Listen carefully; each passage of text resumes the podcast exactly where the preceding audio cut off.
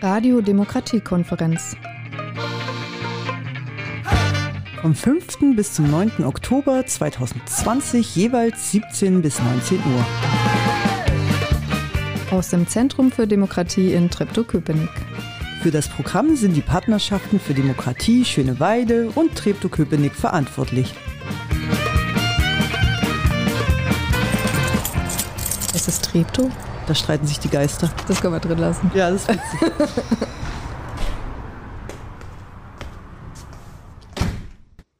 Ja, wir haben es uns hier lauschig gemacht im Zentrum für Demokratie in Treptow-Köpenick in Berlin natürlich. Und äh, ja, gleichzeitig sind wir auch in Schöneweide. Und das Zentrum für Demokratie, das ist hier, ja, man sieht es hier, die Straße vor unserem großen Fenster. Wir haben es lauschig gemacht mit einer Lampe, einer On-Air-Leuchte, die auf unserem Tisch leuchtet. Und wir, das sind die Partnerschaften für Demokratie Schöneweide und Treptow-Köpenick. Ja, Mensch, Claudia, was sind denn das, diese Partnerschaften für Demokratie? Ach so, ja, genau. Die Partnerschaften für Demokratie sind vom Bundesprogramm Demokratie leben äh, geförderte Projekte und sie sollen halt die Zivilgesellschaft, aber auch engagierte Menschen in den einzelnen Bezirken, also auf Berlin bezogen, unterstützen und fördern. Also das kann halt in Form von Zusammenkünften äh, sein, dass man quasi unterstützt, dass Leute sich treffen und sich kennenlernen, aber das kann auch in Form von Geldern, eine Gelderbeantragung sein. Und wir haben uns ja heute jetzt hier die ganze Woche zusammengefunden, damit wir eine Radiodemokratiekonferenz für euch gestalten. Und heute und jetzt sind die ersten Minuten dieser Radiodemokratie, Demokra, äh, Radiodemokratiekonferenz von den Partnerschaften für Demokratie Treptow-Köpenick und Schöneweide. Ja, eine Demokratiekonferenz soll es in diesem Jahr sein. Und zwar Corona-bedingt ähm, haben wir uns überlegt, das Ganze als temporäre Radiostation beziehungsweise Pop-up Radio Station, um das im Neuköllner Style mal umzuformulieren, ähm, hier zu treffen und ähm, so einige interessante GesprächspartnerInnen hier einzuladen in unser Studio, beziehungsweise mit einigen GesprächspartnerInnen sind wir schon vorher ja, zusammengekommen und haben uns unterhalten über das ein oder andere Projekt, das ein oder andere Phänomen hier im Bezirk und ähm, ja, genau das äh, wollen wir halt alles in dieser Woche machen. Claudia, hast du Lust, äh, mal vorzustellen, was so in dieser ganzen Woche passieren wird? Ja, natürlich, sehr große Lust sogar. Ähm, ja, heute wird es äh, den ganzen Tag und die ganzen zwei Stunden um Radio und Demokratie und wie das eigentlich äh, zusammenpasst und warum das besonders gut vielleicht sogar zusammenpasst. Äh, darüber wollen wir uns heute unterhalten und haben hier sogar schon einen Interviewgast sitzen. Und morgen geht es dann weiter mit ähm, ja, der Geschichte von Schöneweide, aber auch von Treptow-Köpenick, äh, nämlich der Neonazismus und antifaschistische Gegenwehr wird Gesprächsthema sein. Da hatten wir schon auch ähm, ein sehr interessantes Interview mit Gregor Gysi, der ja auch sein Abgeordnetenpart, äh, Abgeordnetenbüro in der Brückenstraße hat und das werden wir morgen hören.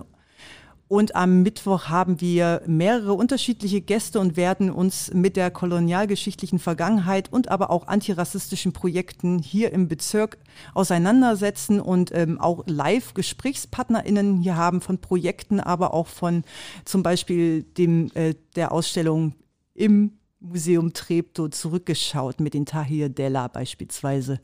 Und am Donnerstag geht es weiter. Da wollen wir uns mit dem Thema Obdachlosigkeit und Stadtentwicklung ähm, auseinandersetzen. Da hatten wir im Vorfeld schon einige Interviews, unter anderem zum Beispiel mit zwei äh, Bewohnern aus dem Haus Schöneweide. Das sind ehemals obdachlose Menschen, die hier bei uns im Zentrum für Demokratie vorbeigekommen sind und mit uns ein bisschen geplaudert haben über ihr Leben und ein wenig Einsicht uns gewährt haben. Und am Freitag wird es ähm, über, äh, werden wir mal schauen, ob wir noch jüdisches Leben in Treptow-Köpenick irgendwie ähm, ja, entdecken, beziehungsweise was davon übrig geblieben ist, beziehungsweise was ähm, als Veranstaltung auch äh, derzeitig geplant ist. Da gibt es ein neues Projekt und die, mit dem Organisator des Projekts Tikva haben wir dann auch live gesprochen. Ja, ein prall gefülltes Programm, eine prall gefüllte Woche, würde ich sagen, mit äh, sehr, sehr vielen spannenden Themen. Und ähm, ja, so als kleine Vorankündigung, wenn ihr Hörerinnen und ähm, nicht in der ganzen Woche dabei sein könnt. Wir werden auf jeden Fall aus diesem Radioprogramm noch einen Podcast erstellen und euch im Laufe der Woche ähm, dann erzählen, wo das Ganze passieren soll, beziehungsweise auf jeden Fall am Ende der Woche und das auf unserer Homepage auch bereitstellen. Unsere Homepage, das ist www.zentrum-für-demokratie.de und wenn ihr da nach den Partnerschaften sucht, da könnt ihr dann auf jeden Fall noch einiges erfahren. Da könnt ihr euch den Sendeplan nochmal anschauen und erfahrt dann in Zukunft auch, wo wir den Podcast mit den einzelnen Sendungen bereitstellen werden. Genau, und noch als kleine Ergänzung, ihr könnt uns es äh, auch bei YouTube live streamen, da könnt ihr live hier reinschalten und sogar mit uns Kontakt aufnehmen. Also falls ihr an den einen oder anderen Studiogast äh, eine Frage habt, dann könnt ihr einfach in die, die Live-Chat-Funktion nutzen und mit uns sofort in Kontakt treten. Das äh, finde ich ja schon ganz aufregend. Ich äh, bin tatsächlich auch so ein bisschen aufgeregt äh, mhm. von äh, dieser ganzen ja, vollen Radiowoche, die wir uns da jetzt vorgenommen haben. Und äh, ganz zu Beginn, ich weiß nicht, ob du es schon gehört hast, haben wir von Bezirksbürgermeister Oliver Igel sogar ein Grußwort äh, bekommen, dass er uns, ja, also wo er zu uns gekommen ist in unser ja, semi-professionelles Radiostudio und ähm, ja, dieses Grußwort eingesprochen hat. Äh, wollen wir einfach mal mit diesem Grußwort starten? Ja, lass mal reinhören. Ich begrüße Sie ganz herzlich zu der ersten Radiodemokratie-Konferenz in Treptow-Köpenick. Dieses Jahr ist ganz viel anders.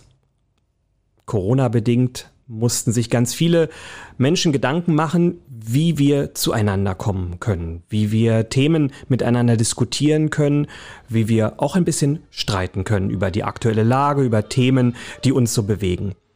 Und wenn ich mit Menschen spreche, dann höre ich immer wieder, ein Stück Demokratieverdrossenheit unter dem Motto, na, wir werden ja gar nicht mehr gehört. Und hier setzt die Radiodemokratiekonferenz ganz wunderbar an. Ja, hier sind wir zu hören, aber noch viel wichtiger, wir haben hier etwas zu sagen. Und das ist das Charmante an dem Konzept der Radiodemokratiekonferenz, dass alle eingeladen sind, hier über Themen zu diskutieren on air zu sein, im Radio vertreten zu sein und damit auch ein Stück etwas länger etwas in die Welt setzen zu können. Und ähm, deswegen danke ich sehr herzlich an die Partnerschaften für Demokratie für diese Idee, auf kreative Weise eine solche Konferenz umzusetzen und uns allen die Möglichkeit zu geben, über wichtige Themen, die uns bewegen, Rassismus, Menschenfeindlichkeit, und andere Dinge, die gerade unsere Demokratie belasten, zu diskutieren. Ein Forum zu bieten, wie wir Themen ansprechen können und vielleicht auch Impulse setzen können. Das ist in dieser Zeit wichtig, wo Menschen angegriffen werden aufgrund ihrer Hautfarbe, aufgrund ihrer Religion, aufgrund ihrer sexuellen Orientierung oder weil sie obdachlos sind, andere soziale Probleme haben, irgendwie nicht in ein typisches Schema passen. Und das dürfen wir nicht vergessen bei all der Belastung, die wir derzeit durch die Corona-Pandemie haben, dass sehr viel, zu viel Menschenfeindlichkeit in unserer Gesellschaft herrscht und dass es unsere gemeinsame Aufgabe in der Demokratie ist, dagegen vorzugehen und die Demokratie auf diese Weise zu stützen. Deswegen meinen herzlichen Dank für alle diejenigen, die an dieser Radiodemokratie-Konferenz in den kommenden Tagen teilnehmen ich wünsche mir, dass auf diese Weise ein Forum geschaffen wird, was vielleicht sogar auf Dauer bestehen kann. Und vielleicht ist es im nächsten Jahr möglich, wieder eine Demokratiekonferenz in Präsenz zu machen, aber gleichzeitig vielleicht auch auf anderen Kanälen für Demokratie in unserem Bezirk und darüber hinaus zu wirken. Das wünsche ich mir sehr. Ich wünsche der Veranstaltung viel, viel Erfolg, gute Beiträge und zu Hause oder anderswo, wo Sie das auch immer hören, gute Diskussionen darüber. Vielen Dank.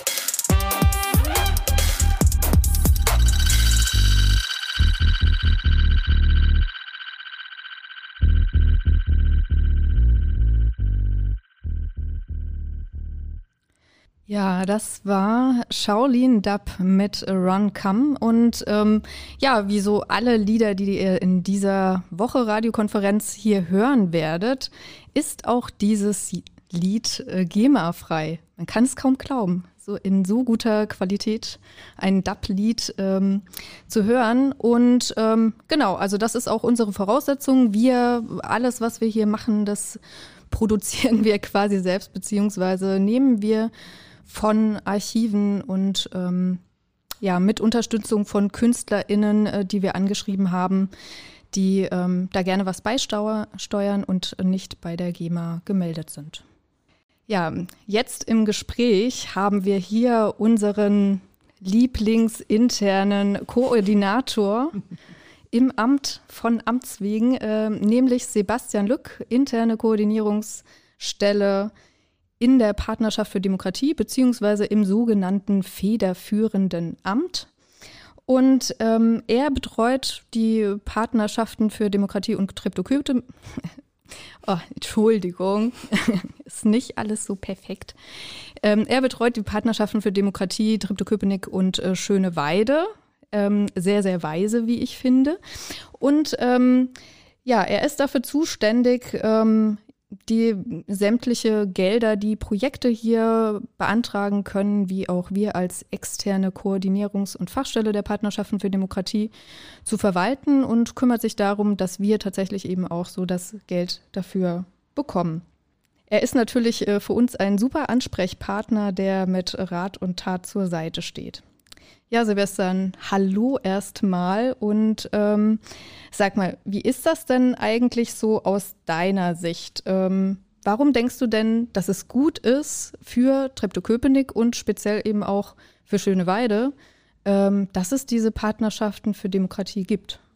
Und was ist so diese Verwaltungssicht auf die Partnerschaften für Demokratie? Ja, ähm, erstmal auch Hallo von meiner Seite. Ist eine große Frage. Ich würde erstmal allgemein äh, beginnen, darauf eine Antwort zu geben. So auf Ebene des Bundesministeriums für Familie, Senioren, Jugend, Familie kam man dazu zu analysieren, dass Extremismus, Ideologien der Ungleichwertigkeit und darauf bezogene Diskriminierung den gesellschaftlichen Zusammenhalt gefährden. Und man hat sich ein Bundesprogramm äh, überlegt, welches äh, die Förderung des Erhalts und die Stärkung der Demokratie, die Gestaltung von Vielfalt, äh, Vielfalt in der Gesellschaft und auch die Vorbeugung von Extremismus äh, auf die Fahnen geschrieben hat. Und ich glaube, wenn man das so sich grundlegend anguckt, dann besteht überall der Bedarf aus meiner Sicht, ähm, Projekte zu fördern, die genau diesen äh, Zielen folgen.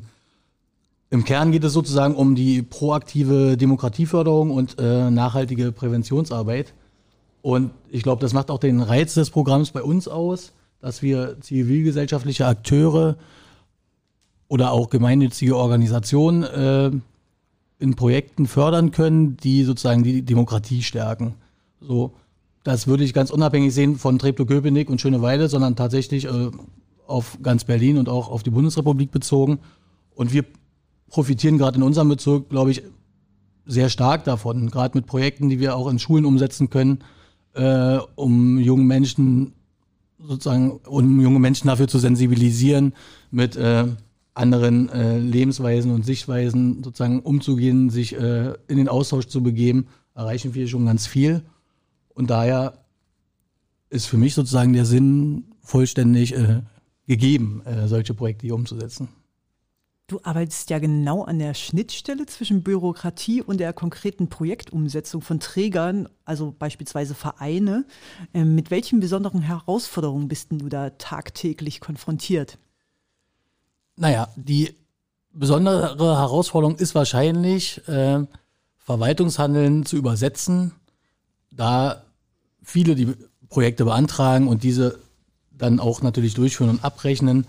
Ähm, oftmals mit Verwaltungslogiken nicht ganz so äh, vertraut sind. Und ich glaube, das ist eine meiner Haupt Hauptaufgaben, ähm, dann in Kommunikation zu treten, äh, Träger auch zu beraten, auch schon im Vorfeld von Projekten, wie was durchgeführt werden kann oder auch Hilfestellungen zu geben. Ich glaube, dass das der, der Kern ist. Ähm, letzten Endes geht es ja immer darum, dass Steuermittel, die zur Verfügung gestellt werden, ähm, auch korrekt verausgabt werden und abgerechnet werden. Äh, das ist eine sehr spezielle Verwaltungssicht, aber auch Aufgabe von Verwaltung aus meiner Sicht. Und aber da das sozusagen auf Augenhöhe äh, zu kommunizieren und Lösungen zu finden, ähm, damit alles korrekt äh, läuft und am Ende die Ziele der Einzelprojekte natürlich erreicht werden, was äh, im Fokus steht, ähm, das halte ich sozusagen für die wichtigste Aufgabe. Ja. Kommen wir dann auch so in den Bereich äh, deiner Motivation für die Arbeit? Geht das dann schon in die Richtung? Oder, oder beziehungsweise, wenn das nicht so ist, ähm, welcher Bereich motiviert dich denn besonders bei deiner Arbeit im Amt? mein, mein Arbeitsbereich ist schon auch noch äh, über die Partnerschaften hinausgehend. Deswegen äh, würde ich mal die Hauptmotivation erstmal äh, daraus ziehen, ähm, aus der Vielfältigkeit der Aufgaben. Also ähm, ein Teil der Aufgaben macht halt die Betreuung der Partnerschaften für Demokratie, Triple Köpenick und Schöne Weide aus. Und da motiviert mich, glaube ich, am meisten ähm, die, die, die Ideen, die auf den Tisch kommen, die Ideen von Projekten, die äh, das Engagement von, von äh, Beteiligten, äh, welches man dann sieht und mit welcher Begeisterung auch Projekte äh, geplant und umgesetzt werden. Ich glaube, das ist schon schön, wenn man dann als Verwaltung seinen Teil dazu, beitra dazu beitragen kann. So die Grundmotivation ist wahrscheinlich die Breite aller Aufgaben, es ist dann doch äh, sehr abwechslungsreich und nicht nur darauf fokussiert. Und zusätzlich ergänzen, glaube ich, äh, was mir an den Partnerschaften Spaß macht, ist dann auch äh, die gemeinsame äh, sozusagen Zielentwicklung. Also wo soll besonders ein Fokus draufgelegt werden? Was sind sozusagen Herausforderungen, die aktuell auftreten? Ich kann mich jetzt erinnern, vor zwei Jahren war das Thema Obdachlosenverendlichkeit auf einmal sehr präsent und da schnell reagieren zu können und auch Projekte anzuschieben und aus Verwaltungssicht dann zu unterstützen, ähm, das macht dann auch schon Spaß. Ja, ich glaube, äh, da kann ich total mitgehen aus äh, Sicht der externen Koordinierungs- und Fachstelle. Ähm, denn ich glaube, dass auch uns das motiviert, so in der externen, ja, das äh, klingt so ein äh, bisschen gestellt, aber auch uns für die PFDs äh, hier im Zentrum für Demokratie ist es natürlich so, dass genau diese Themenfelder, Problembereiche, die du da auch angesprochen hast, wie die Obdachlosenfeindlichkeit konkret hier vor Ort, die dann ein großes Thema war, natürlich auch motivierend ist, andere auch immer wieder darüber in, zu informieren, was passiert und zu unterstützen, ihre eigenen Ideen, die dazu die sie dazu haben, die halt auch konkret so aus dem Sozialraum kommen, also Leute, die hier vor Ort leben und aktiv sind, sich engagieren und gerne was machen wollen, dass man die unterstützen und beraten kann und das sowohl irgendwie so von dieser Verwaltungs- Seite her irgendwie zu beraten, so was äh, muss man da alles beachten. Das ist nämlich nicht immer so ganz einfach, was es da so für Fallstricke gibt. Und aber auch so von der inhaltlichen Ebene, die Aufgabe, die wir jetzt so als externe Koordinierungs- und Fachstelle haben, da zu sagen, hm, das passt gut in das Thema rein und da und daran könnte man noch feilen und äh, das könnte man noch mit einbeziehen oder die und die Zielgruppe. Genau. Ja, ähm, Sag mal, Sebastian, was, ähm, was denkst du, was wir in der Zukunft alles noch so angehen könnten? Also was wünschst du dir so für die Zukunft von uns? Also ich meine, wir machen jetzt diese Demokratiekonferenz, das ist jetzt nicht unbedingt äh, privat, dieses Gespräch. Aber was denkst du, was äh, die Zukunft so bringen kann? Na, was ich denke oder hoffe, ist schon, dass weiterhin äh, Kreativität herrscht, dass äh, man sensibel bleibt, glaube ich, äh, für die Bereiche äh, oder Themen, die auf einmal aufploppen.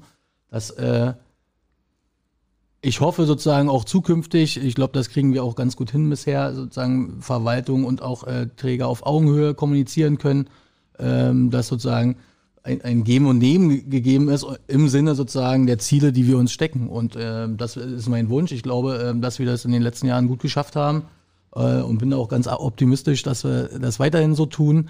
Ähm, wenn ich mir was ganz speziell jetzt in diesem Rahmen hier wünschen darf, dann wäre es sozusagen nochmal andere Ansätze vielleicht äh, die Träger oder ähm, ja, Zusammenschlüsse von Menschen uns äh, präsentieren, andere Ideen, kreativere, äh, um neue Formate auszuprobieren. Ich glaube, dass das für mich auch ganz spannend wäre und äh, die Radiodemokratiekonferenz ist ja so also ein Zeichen auch dahin, oder ein, ein Beispiel dafür. Und äh, solche Sachen machen dann natürlich nochmal besonders Spaß. Ja, so, und äh, wenn ich das noch ergänzen, das fällt mir gerade ein, äh, so, wenn ich noch einen Wunsch hätte, wäre sozusagen, dass in solchen Formaten dann auch äh, die Sicht von Kindern und Jugendlichen noch stärker zum Ausdruck äh, kommen kann. Und dafür Formate zu finden, halte ich auch für eine riesen Herausforderung für Erwachsene. Ähm, die wir auch nicht, noch nicht auf allen Ebenen sozusagen immer mitdenken. So, aber das sage ich natürlich als jemand, der im Jugendamt arbeitet. Ja, aber auch ein gutes Stichwort. Also ich meine, du hast ja dann äh, die Expertise zu wissen, das sollte man auf jeden Fall mitdenken, irgendwie, wenn man sowas ähm, umsetzen möchte, neue Formate, dass eben auch äh, die Perspektive irgendwie von allen mit reinkommt. Ja, Stichwort Radiodemokratiekonferenz. Ähm, wie sind denn so deine Erfahrungen mit Radio? Bist du aktiver Radiohörer oder hast du selber schon mal im Radio gesessen? Ihr werdet es nicht erwarten, aber ähm, ich bin sehr aktiver Radiohörer tatsächlich und ich habe tatsächlich auch schon mal in einer Radiosendung äh, gesessen. So, ähm, das hat allerdings einen sehr musikalischen Bezug, also einen rein musikalischen Bezug. Da ging es darum, Vinyl zu spielen und zu jedem Song, den man spielt, etwas zu sagen. Ähm, das ist ungefähr 16 Jahre her. Deswegen ist meine Erfahrung sehr begrenzt, aber ich kann sagen, ich war auch schon im Radio. Okay, da, da, da wäre es tatsächlich spannend, weil wir nachher noch mal ein bisschen auf die äh, Struktur der Radios eingehen wollen. Ähm, bei welchen Radiosender du das gemacht hast, damit wir tatsächlich das vielleicht noch ein bisschen einbinden können in die Gedanken, was es denn alles gibt. Weißt du Den das noch? Radiosender, ehrlich gesagt, also das war auch ein Internetradio von einem mittlerweile sehr bekannten Moderator, aber ich weiß gar nicht, ob ich den hier äh, nennen sollte. Äh, er ist auf jeden Fall jetzt bei einem richtigen Radiosender, den man hören kann. Und äh, es waren seine Anfänge und äh, damit natürlich auch mein Anfang, weil es war ja die einzige Sendung bisher. Ähm, und es hat viel Spaß gemacht, aber den Sender kann ich tatsächlich nicht mehr. Und ich glaube, das gibt es auch nur noch auf CD bei mir zu Hause. So. Aber das ist doch ein gut, guter Start für uns dann auch. Ja, sehr, sehr spannend für die heutige Sendung eigentlich. Ich glaube, wir haben auch noch nicht so richtig verraten, was alles in dieser Sendung passieren soll. Ja, unser Thema ist ja heute für die heutige Sendung, nicht nur für die gesamte Radiodemokratiekonferenz, das demokratische Potenzial von freien Radios. Also konkret, ähm, was hat Radio eigentlich mit Demokratie zu tun? Gibt es irgendwie demokratischere Radios oder auch nicht? Und wie kann man das ähm, ja so von den Inhalten her mit reinbringen, die Demokratie oder eben auch von den Machenden, also den Moderatorinnen, den TechnikerInnen? Ja, wie funktioniert das Ganze? Da würde ich vielleicht nochmal den Ball zurück zu unseren ähm, Gast spielen. Sagt ihr denn das Wort oder sagt ihr denn Bürgerradio was? Bürgerradio, na, ich kann mir was drunter vorstellen. Aber ähm, tatsächlich höre ich äh, Radiosender, die sozusagen eher ein, ein äh, wie soll ich sagen, Keine festgelegtes Projekt hat. Also was jetzt, äh, inwiefern da jetzt äh, demokratische äh, Prinzipien zugrunde liegen und so, kann ich schlecht einschätzen. Äh, also ich würde jetzt äh, zu viel sagen, wenn ich weiß, dass wenn ich wüsste, dass im Bürgerradio dies oder das ist. Genau, das, da werden wir nachher ein bisschen näher drauf eingehen. Und jetzt bedanken wir uns ganz herzlich bei unserem Studiogast. Sebastian, schön, dass du da warst. Schön, dass du dir die Sehr Zeit gerne. genommen hast. Ja, vielen Dank, Sebastian, auch von meiner Seite. Und wir machen weiter mit Musik, schätze ich mal. Genau, von nämlich den Static Means aus Leipzig mit dem Track Cracks. Ja, willkommen zurück hier bei uns live zur Radiodemokratiekonferenz aus Niederschöneweide, aus dem Zentrum für Demokratie. Ich habe mich schon die ganze Wochen lang darauf gefreut, das endlich sagen zu können. Und jetzt haben wir hier wirklich unser On-Air-Schildchen und äh, können auf die sechsspurige Straße schauen. Ja, das ist doch perfekt. Also welches äh, Radiostudio hat schon äh, dieses Vergnügen erben, äh, ebenerdig, ähm, sich ganz, ganz viele vorbeifahrende Autos anzuschauen, wenn, während wir live senden? Und wenn ihr uns zufällig hören solltet, dann könnt ihr uns auch gerne winken. Wir freuen uns hier im gläsernen Studio über äh, freundliches Winken. Ähm, Reaktion von uns ist dann schwieriger, weil wir ja auch so ein bisschen moderieren wollen, aber genau. Oder macht Lichthupe oder sowas, da freuen wir uns. Ja, ihr könnt ähm, Ihr hört uns wahrscheinlich irgendwo gerade. Entweder hört ihr uns auf Alex Berlin 91,0 Megahertz im Radio. Ähm, ihr hört uns eventuell auf unserem YouTube-Channel ZFD Radio oder ihr hört uns eventuell auch über GIS TV. Das sind äh, die ganzen Kanäle, die wir so bereitgestellt haben. Und GIS TV, das ist, äh, ja, was ist das eigentlich? Das ist ein Online-Portal, wo man eben ein Webradio anlegen kann oder auch einen Webfernsehsender. Und ähm, das Ganze ist auf dieser Seite auch kostenlos möglich. Das heißt, jeder jede hat die Möglichkeit, da selber auch wie, was zu machen. Genau, da gibt es zum Beispiel die lateinamerikanischen Nachrichten, die auch auf äh, 88.4 auf dem freien Radio hier in Berlin ähm, laufen, unter anderem auf einen der Radiostationen von auf 88.4. Die nutzen auch den gleichen Stream Streaming-Anbieter. Das ist, ähm, daher hatten wir auch den Tipp bekommen.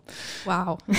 und das leitet mich vielleicht genau dazu über, ähm, nämlich mal für euch zu sagen, was ich jetzt auch schon ähm, Sebastian gefragt hat, ob er denn überhaupt weiß, was Bürgermedien sind, dass wir das mal ganz kurz aufdröseln für euch, damit ihr ein bisschen vielleicht ein besser versteht, was wir eigentlich damit meinen. Ähm, wir sind ja, ich fände es auch total toll, wenn du mir noch sagen könntest, was es alles für freie Radios hier gibt. Oh, das stimmt. Ähm, da haben wir wirklich eine, äh, ein, ein Füllhorn an Angeboten hier in Berlin. Ein Füllhorn.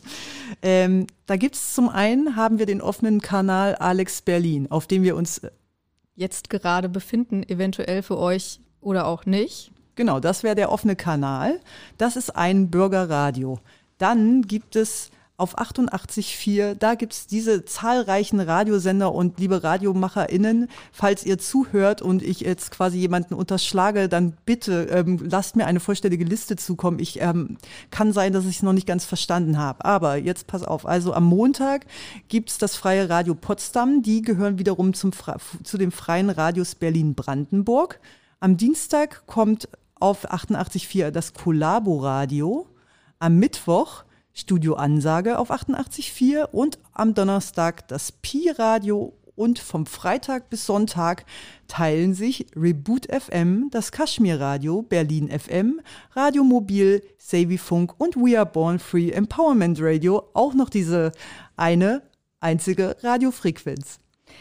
Ja, das äh, finde ich auf jeden Fall hervorragend. Also zig verschiedene Radios, die sicherlich auch ganz, ganz unterschiedliche Konzepte haben und unterschiedliche Menschen bei sich versammeln.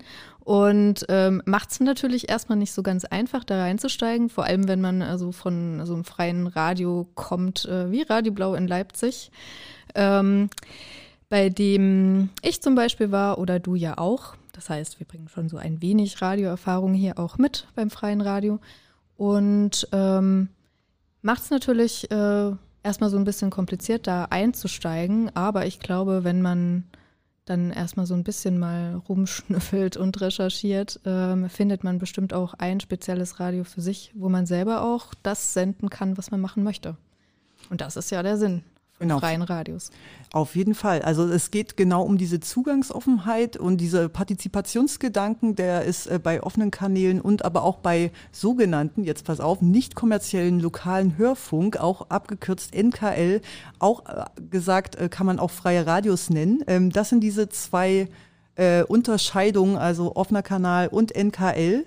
Und ähm, dieser Alex Berlin ist dann halt ein offener Kanal, der dann halt quasi diese, neben der Zugangsoffenheit halt allen Menschen, BürgerInnen die Möglichkeit gibt, ein Radio, eine Radiosendung zu machen, so wie wir jetzt zum Beispiel.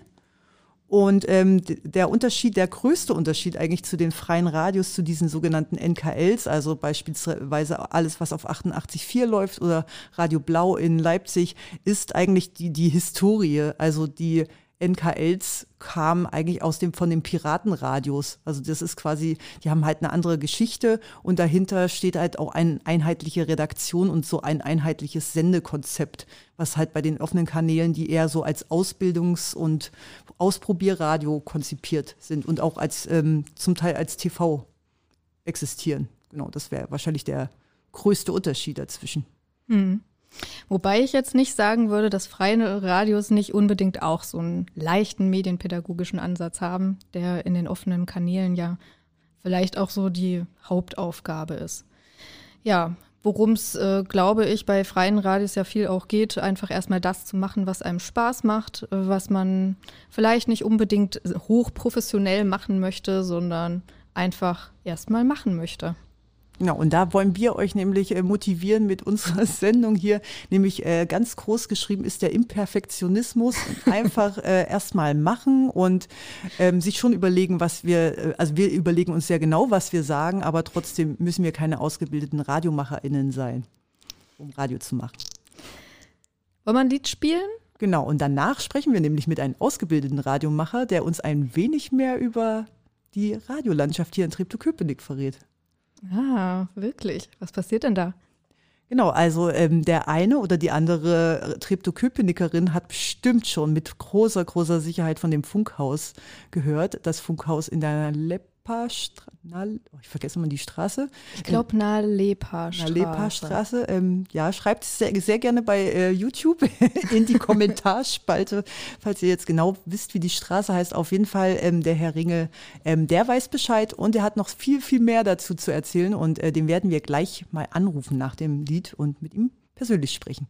Ja, wir spielen jetzt ein Lied von einem Sampler von einem Veranstaltungskollektiv hier aus Berlin, was uns sicherlich auch die Woche noch begleiten wird, weil der Sampler verschiedene Tracks äh, hat, ähm, nämlich äh, von diesem Veranstaltungskollektiv Flennen aus Berlin. Und ähm, die machen jetzt wahrscheinlich nicht so viele Partys, ähm, aber die haben auf der Bandcamp-Seite verschiedene Sampler zum Beispiel mit ähm, ja, hübschen Illustrationen auch. Und ähm, von einem dieser Sampler, nämlich äh, von Nummer 9, da spielen wir jetzt die Tanning Beds mit Carpet. Und auch das ist wieder GEMA-frei. Carpet!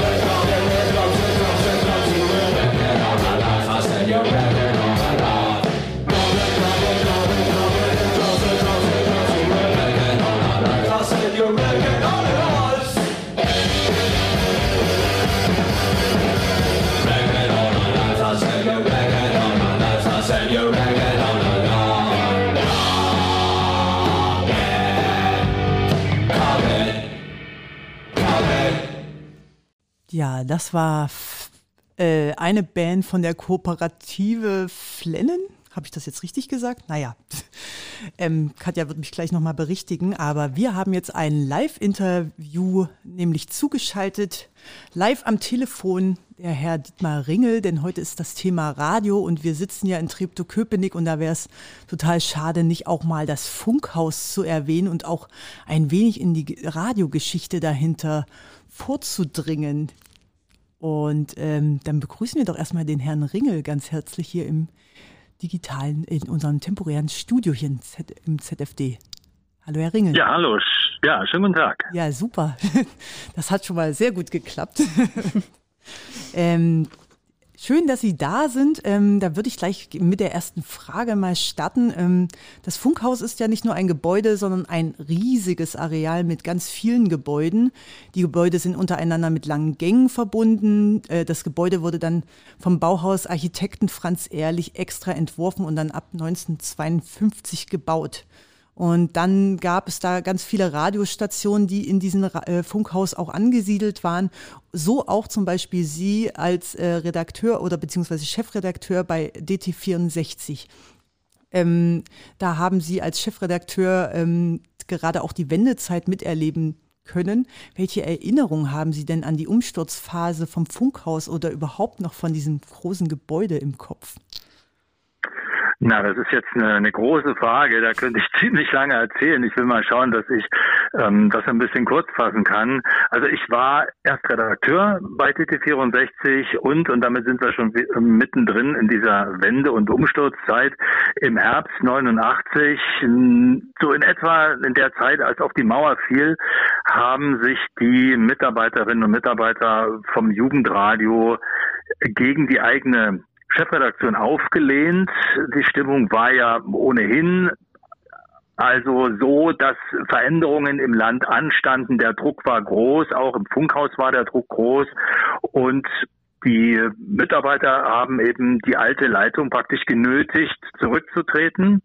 Und das passierte auch tatsächlich und haben dann sich überlegt, wer könnte dann Chef von DT64 sein. Das nannte sich damals sogar Intendant. Also heute ist der Intendant ja der Chef einer ganzen Rundfunkanstalt. Im DDR-Rundfunk waren Intendanten die Chefs der einzelnen Sender. Bei uns ging es also um die Intendanz von DT64. Und da ist es dann tatsächlich so gekommen, dass Kollegen mich angesprochen haben, haben, ob ich das machen würde. Dann haben wir sehr demokratisch lange diskutiert, gab verschiedene Kandidaten, dann wurde abgestimmt und plötzlich war ich vom Redakteur zum Intendanten befördert. Also das war die Geschichte und damit waren wir dann auch mittendrin in diesem Jahr der weitreichenden Veränderungen. Man muss sagen, wir haben zunächst mal sehr viel frische Luft gespürt in den Redaktionsräumen. Es war vorher beim Jugendradio schon, ich sag mal, nicht ganz so muffig wie in anderen Redaktionen, aber natürlich waren wir auch bestimmten engen Grenzen ausgesetzt, wie das im Journalismus in der DDR üblich war. Wir haben zwar in den Redaktionen durchaus freimütig diskutiert und auch sehr heftig, aber es war eben nicht üblich und nicht gewünscht, über bestimmte Grenzen hinauszugehen, was dann die Sendung angeht. Und da waren dann plötzlich so wie die Mauer alle Schranken weg. Von einem Tag auf dem anderen praktisch hat uns niemand mehr reingeredet. Wir haben es uns nicht leicht gemacht. Wir haben viel miteinander diskutiert in den Sendungen und darüber hinaus, haben, glaube ich, auch wirklich eine ganze Menge zustande gebracht. Aber ähm, es hat ja nicht mehr lange gedauert, bis die DDR als Staat am Ende war. Und da stand natürlich dann irgendwann auch im Frühjahr 1990 die Frage, wenn es keine DDR mehr gibt, dann braucht es auch keinen DDR-Rundfunk mehr. Und dann war eben die Frage, was wird aus dem DDR-Rundfunk? Im Zuge der deutschen Wiedervereinigung hat es ja dann einen Staatsvertrag gegeben und da stand drin, die Sender, die bis Ende 1991 keinen neuen Träger gefunden haben, der in das bundesdeutsche Rundfunkrecht hineinpasst, wird abgeschaltet. So radikal war das. Und da haben wir damals dann versucht, uns entweder zu privatisieren oder als Jugendradio in die ARD aufzugehen. Das hat beides nicht so ganz funktioniert. Es ist dann dazu gekommen, dass ein Teil der Belegschaft neue Wege gegangen ist. In Potsdam wurde der Ostdeutsche Rundfunk Brandenburg aufgebaut. Das wurde ja dann der Landessender für Brandenburg. Und der andere Teil der DT64-Mannschaft hat weitergemacht bis Ende 91. Und dann ist es tatsächlich so gekommen, dass der Mitteldeutsche Rundfunk diesen Teil übernommen hat und der nannte sich dann MDR Sputnik und den Sender gibt es bis heute noch. Ich bin bis 1900, so muss ich überlegen, 93 noch bei DT64 geblieben und bin dann zu einem anderen Sender gegangen. Aber diese verrückte Zeit habe ich dort erlebt. Also so viel erstmal zu DT. Wenn ich was zum Funkhaus sagen soll, das ist natürlich auch eine sehr lange Geschichte. Sie haben das ja schon angedeutet, ein historisches Gebäude in den 50er Jahren erbaut, aber das ist auch nur ein Teil. es gab einen Teil vom alten Funkhaus, der stand schon. Das war mal eine Möbelfabrik. Ich weiß nicht, wie das ausgesehen hat vorher, aber das wurde uns äh, gleich erzählt, als ich neu im Radio angefangen hatte. Das ist auch sehr spannend. Also eine Möbelfabrik wurde praktisch zum Funkhaus umgebaut und die anderen Teile äh, wurden dazu gebaut. Und dann kamen weitere Gebäude dazu. Und das Redaktionsgebäude, in dem ich gearbeitet habe, das war das, was jetzt so ziemlich, ähm, wie soll ich sagen, wie eine Ruine aussieht, wo noch so oben ein bisschen alte Leuchtschrift drauf ist oder bis vor kurzem zumindest drauf war. Ansonsten ausgeschlagene Fenster. Ich bin mir nicht sicher, aber ich denke, das wird ein 60er Jahre Bau gewesen sein. Das war zu meiner Zeit ein Gebäude, in dem ich sehr gern gearbeitet habe. Ganz oben saßen die Außenpolitik und DT64, ein Stockwerk drunter Berliner Rundfunk, Radio DDR. Also ganz, ganz viele Journalisten in einem Gebäude, zwei Paternoster drin, auch sehr schön. Da konnte man ganz gemütlich hoch und runter, wieder hoch und runter oder auch gern mal im Kreis fahren, was eigentlich verboten war, weil man eigentlich nicht oben und durch den Keller durchfahren durfte. Aber auch das war ganz schön. Man traf da immer wieder Leute. Ähm, und unten an diesem Gebäude dran waren, das sieht ein bisschen aus wie Baracken, sieht also nicht sehr attraktiv aus, aber von innen waren das sehr schöne, massive, große, holzgetäfelte Studios. Diese ähm, Nebengebäude, die stehen auch noch, aber von der Inneneinrichtung ist leider nichts geblieben.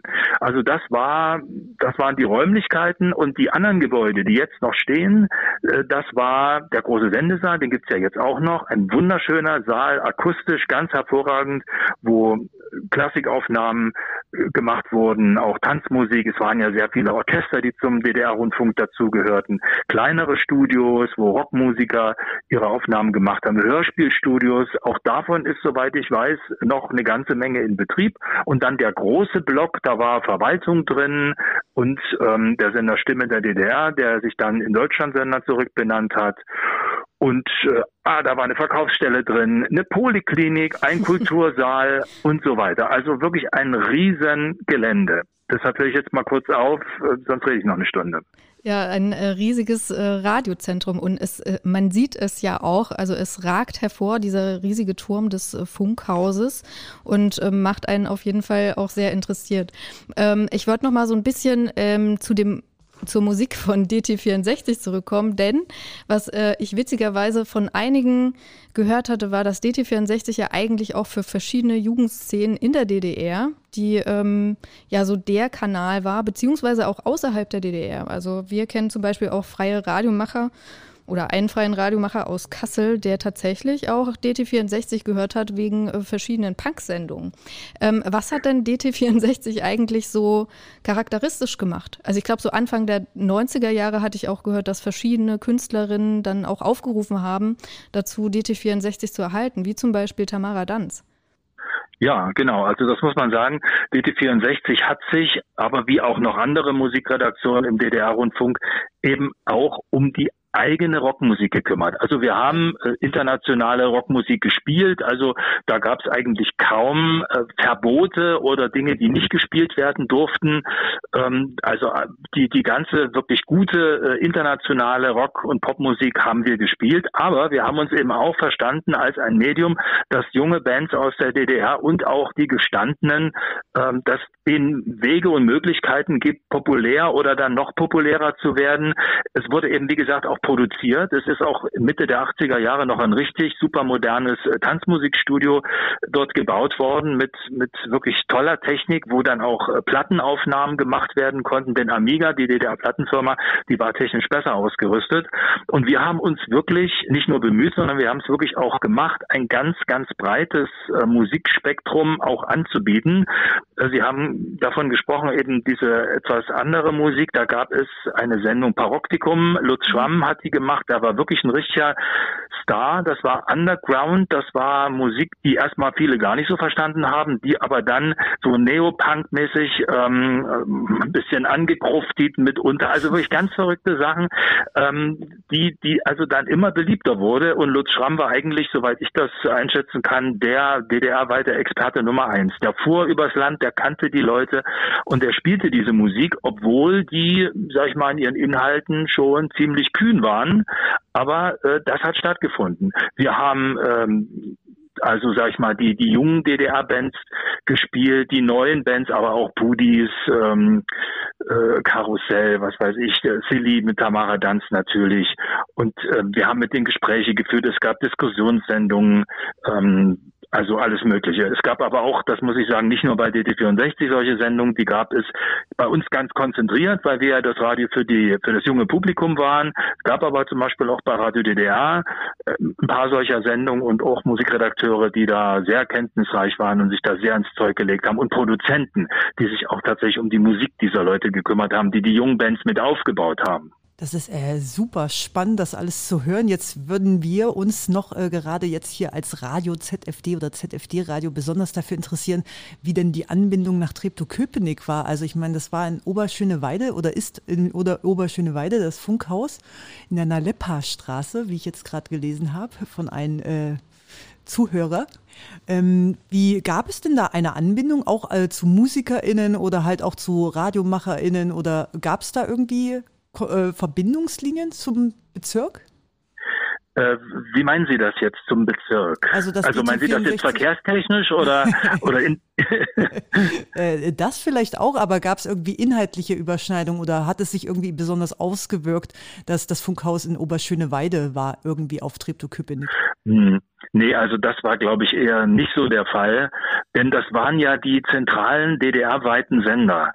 Und ähm, das war, also mit den einzelnen Berliner Bezirken hatte das nicht so viel zu tun. Da hat sich mehr der Berliner Rundfunk gekümmert, das war auch ein DDR-weites Radioprogramm, aber das war ein Sender aus der Hauptstadt für die ganze DDR und die haben, die hatten Bezirkskorrespondenten zum Beispiel, wo jeder Stadtbezirk äh, seine Verbindungsleute hatte. Die haben sehr viel aus den Bezirken auch gesendet. Da gab es den ganzen Tag über Magazine, wo viele Reporter berichtet haben. Und äh, die hatten, soweit ich das weiß, auch eine gute Beziehung zum Bezirk ähm, das hieß ja damals nur Köpenick, ist ja später dann erst mit Treptow zusammengelegt worden.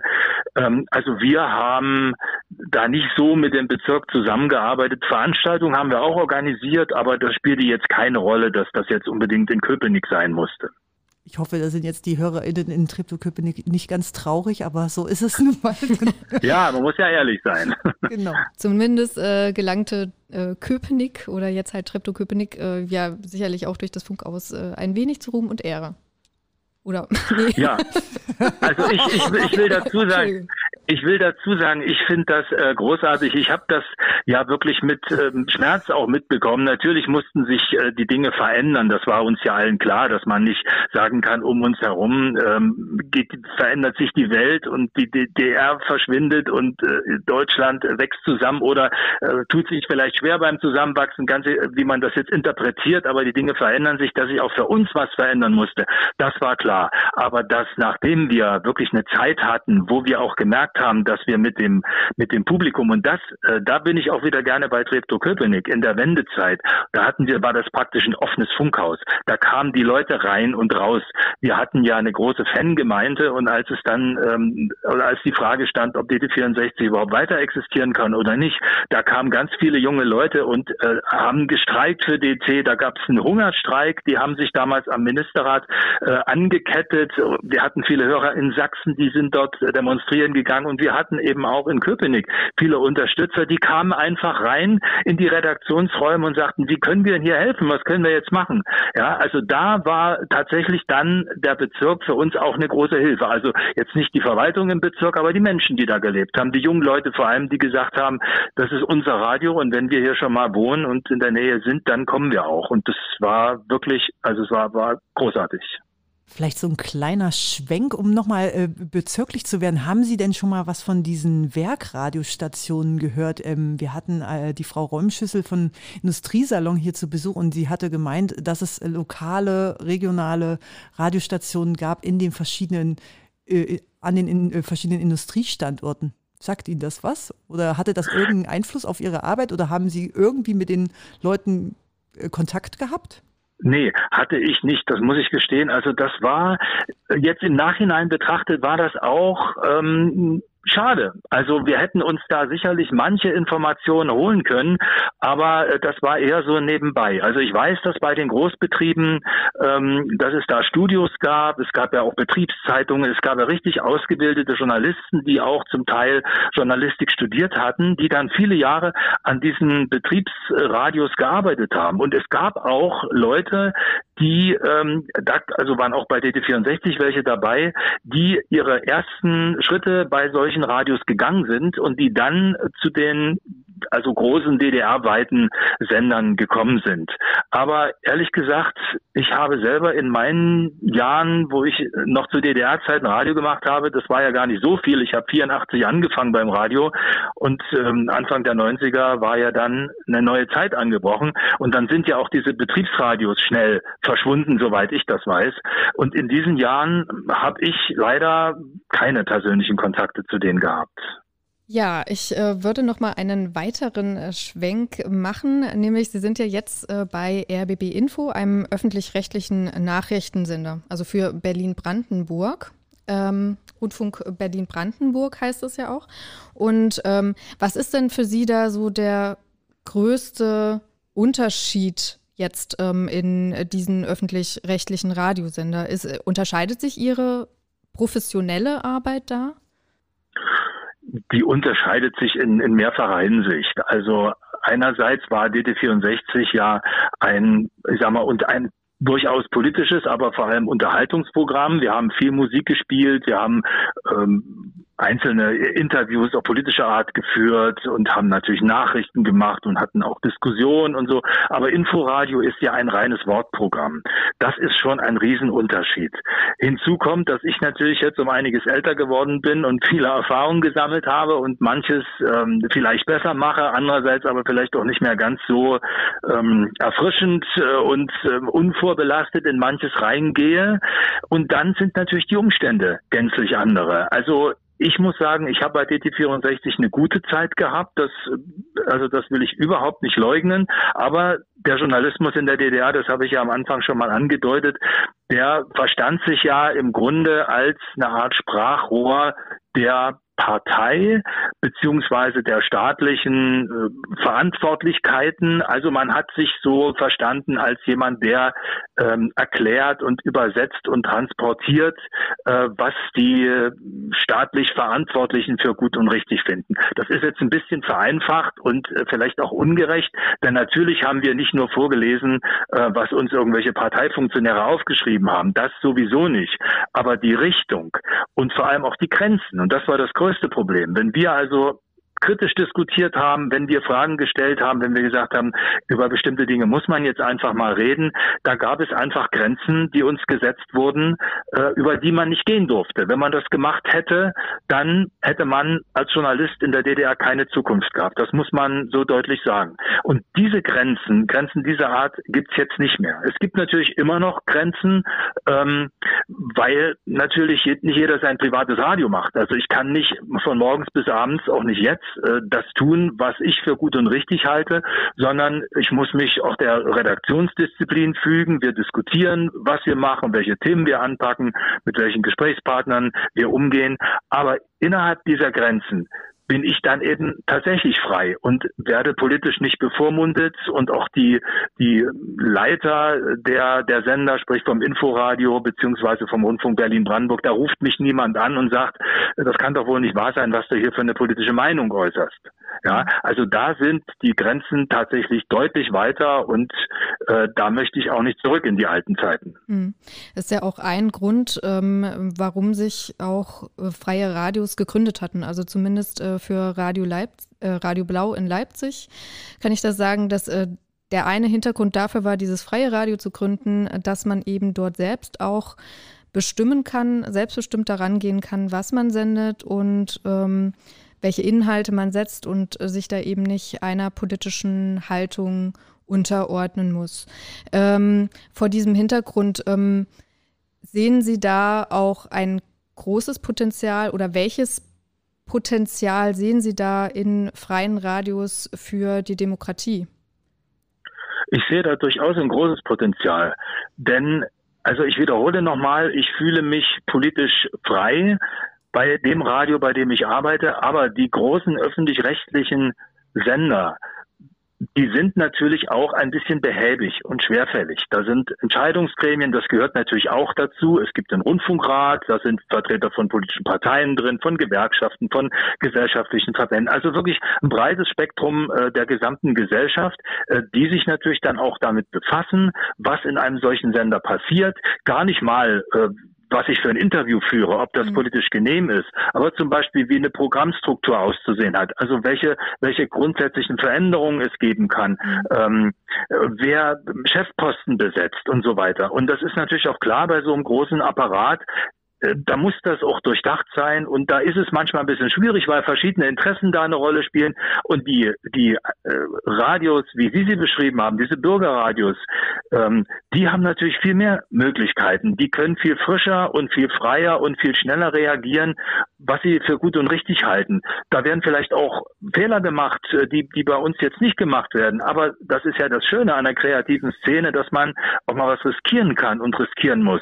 Und ich sage mal, ein bisschen schwerfällig und behäbig sind die großen Anstalten mit ihren großen Apparaten. Und da könnte ich mir so, würde ich mir wünschen, ja, muss ich mal sagen, wenn ich mich informiere, äh, so querbeet, ich höre natürlich unser eigenes Programm, ich schaue mir auch online an, was tagesschau.de macht und die großen Medien. Aber es gibt viele Online-Plattformen, wo ich mich sehr gut ergänzend informieren kann. Aber bisher fallen mir da ähm, so Radio, Radiosender, freie Radios, die fallen mir noch gar nicht ein. Entweder haben sie nicht entsprechend äh, bisher die Werbetrommel gerührt oder ich äh, habe sie dummerweise nicht gefunden. Aber da könnte ich mir noch ein bisschen mehr äh, Offensivkraft vorstellen, damit die mehr von sich reden machen. Genau, apropos, da, das wäre nämlich auch die nächste Frage gewesen, die ich an Sie hätte. Ähm, was meinen Sie denn, woran liegt denn das, dass äh, fast so wenig Leute die Bürgermedien wahrnehmen und aber auch oder auch kennen? Also äh, kaum Leute kennen hier freie Radios, obwohl es in Berlin so eine, ein Füllhorn, wie ich schon vorhin sagte, an Radiostationen hier gibt, die alle auf einer einzigen Frequenz senden und dann aber auch noch Alex Berlin beispielsweise, auf dem wir hier gerade senden. Ähm, wieso ist denn das Ihrer Meinung nach so unbekannt? Tja, das ist eine gute Frage. Kann ich nicht beantworten. Ich weiß es nicht. Es ist nur ein Zustand. Ne? Also ich nehme ihn so wahr. Und wenn Sie sagen, es, es ist so, dass da noch viel Luft nach oben ist, dann scheint es ja wirklich so zu sein. Es ist natürlich auch ein gewaltiges Angebot. Das muss man auch sagen. Und ähm, man muss ja erstmal äh, zu den Menschen dringen, damit die merken, äh, wie gut man ist und was für tolle Alternativen man bietet. Ich glaube einfach, es braucht vielleicht noch seine Zeit. Ich glaube ja an das Medium Radio. Ich habe es mein Leben lang gemacht. Also mein ganzes Berufsleben war Radio, war Hörfunk. Ähm, da haben ja viele schon gesagt, das ist ja der Schnee von vorgestern. Ähm, Im Fernsehen wird man viel berühmter und äh, die tollen Fernsehbilder, ähm, das kann kein Radio toppen und dann kommt eben online. Jetzt wird das Fernsehen eher etwas äh, Gestriges, aber Radio gibt's immer noch. Und gerade so wie wir jetzt miteinander reden, so einfach Menschen, äh, da kann man sich, glaube ich, auch weniger gut verstellen und ähm, man kann mit schönen Bildern und mit ähm, einer tollen Maske und äh, weiß ich nicht wie viel Effekten, äh, kann man auch nicht so viel zukleistern. Ja, deswegen glaube ich, dass Radio einfach äh, gut ist und gut bleibt und eine Zukunft hat und äh, ich denke, dass, äh, dass die Zeit bringen wird, dass die Bürgerradios auch wieder stärker in die Öffentlichkeit kommen. Vielleicht müssen sie sich mal eine spektakuläre Aktion ausdenken, denn man muss ähm, irgendwie einen Weg finden, ähm, dass, dass die Öffentlichkeit aufmerksam wird. Nicht mit billigen äh, Picks oder solchen Geschichten, aber vielleicht doch kühn an bestimmte Themen rangehen, ähm, noch mehr provozieren, zuspitzen, damit die Öffentlichkeit aufmerksam wird.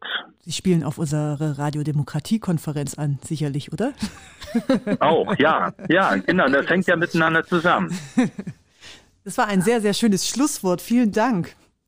Ja, vielen Bitte Dank, schön. Herr Ringel, für das Interview. Genau, schön, dass Sie Bitte uns schön, ein wenig auf Zeitreise mitgenommen haben. Habe ich gerne gemacht. Einen schönen Tschüss. Abend noch. Tschüss.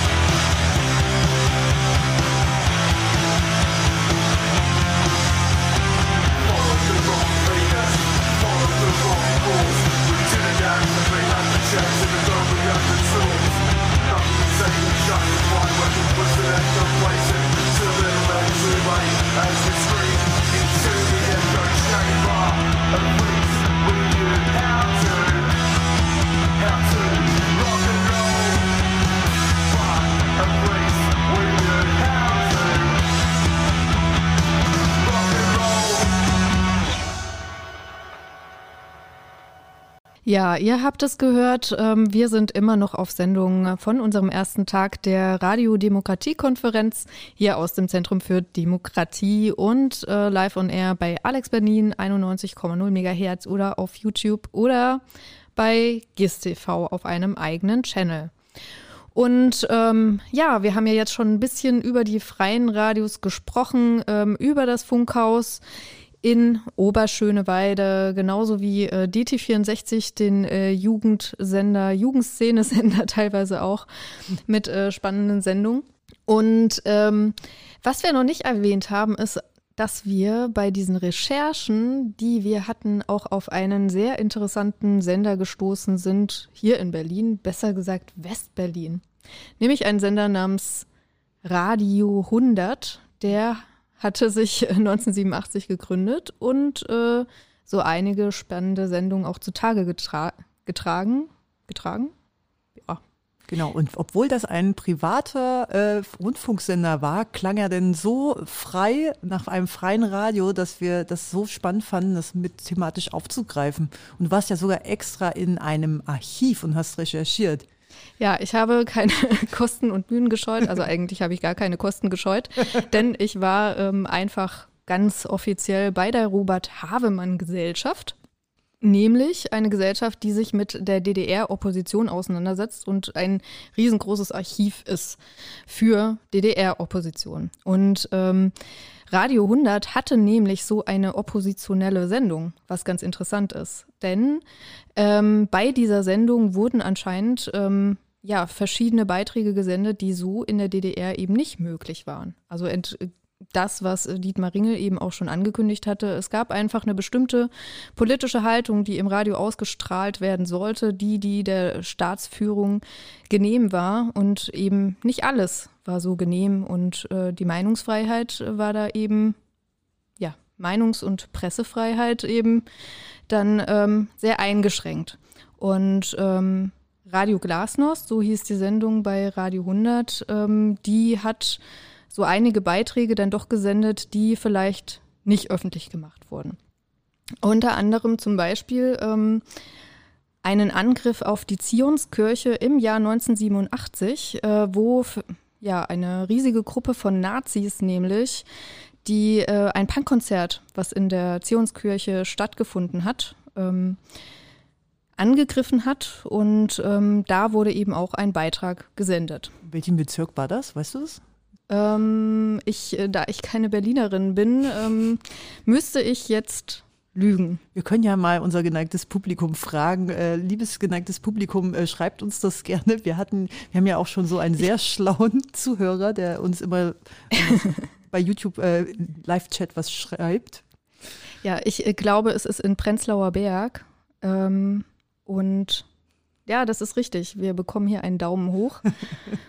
Und ähm, zwar, und ja, also in Prenzlauer Berg hatte sich zum Beispiel eben auch die Kirche von unten organisiert und aus dieser Kirche von unten, die, glaube ich, auch 87 gegründet wurde oder vielleicht sogar ein bisschen früher, ähm, da gab es eine Reihe von Menschen, die sich ähm, ja doch engagiert hatten, irgendwie, ähm, dass da Konzerte von, äh, von Punks eben stattfinden konnten, wie es halt auch in im gesamten Gebiet der DDR teilweise möglich war, so dass Punks halt durch ähm, verschiedene Vertreterinnen der Kirche dann ihre Veranstaltungen in Kirchen stattfinden lassen konnten.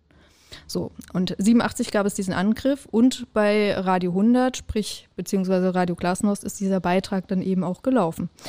Und ähm, ja, Radio 100 hat aber nicht nur das gemacht, sondern auch diverse andere Sendungen. Nämlich, äh, was ich ganz interessant fand und was auch für unsere Hörerinnen sicherlich interessant ist, ein schwul-lesbisches Radio gemacht namens Eldo Radio und mit diesem Radio mit einigen Jingles auch über AIDS aufgeklärt, also ähm, sexualpädagogisch gearbeitet, würde ich sagen. Oder auch eine feministische Sendung. Und das fand ich auch sehr spannend, weil wir ja auch im freien Radio ähm, verschiedene feministische Aspekte gerne einbringen möchten, die vielleicht sonst nicht so präsent sind. Zum Beispiel auch mehr Musik von Frauen zu spielen oder in Anführungszeichen ähm, weiblichen Stimmen oder von Menschen, die eben nicht in diese binäre Kategorisierung passen. Und ähm, von daher fand ich das halt sehr spannend, dass es da mit Dissonanzen, so hieß die Sendung, der eben auch schon ein feministisches Format gab. Und das Spannende ist, um irgendwie dann doch nochmal den Bogen zu den freien Radios zu kriegen, ähm, ist, äh, dass wir uns mit einer ehemaligen Sendungsmacherin getroffen haben und die hat gemeint, dass halt auch viele Radio 100 ehemalige Redakteure von Radio 100 dann auch zu den freien Radio namens Radio Pi auf 88.4 gegangen sind. Also irgendwie Mitte der 90er gab es das Radio Pi und da sind halt, haben sich dann, hat, hat sich das so als Sammelbecken für die ehemaligen Radio 100 MacherInnen ja, etabliert. Und ähm, genau, wir würden noch sehr viel mehr darüber erzählen und vielleicht gibt es ja auch einfach einen Podcast nochmal extra dazu, weil äh, da ist nicht noch nicht lange nicht alles gesagt. Aber äh, wir haben äh, ein Interview für euch vorbereitet und ähm, genau, was denn eigentlich für ein Interview?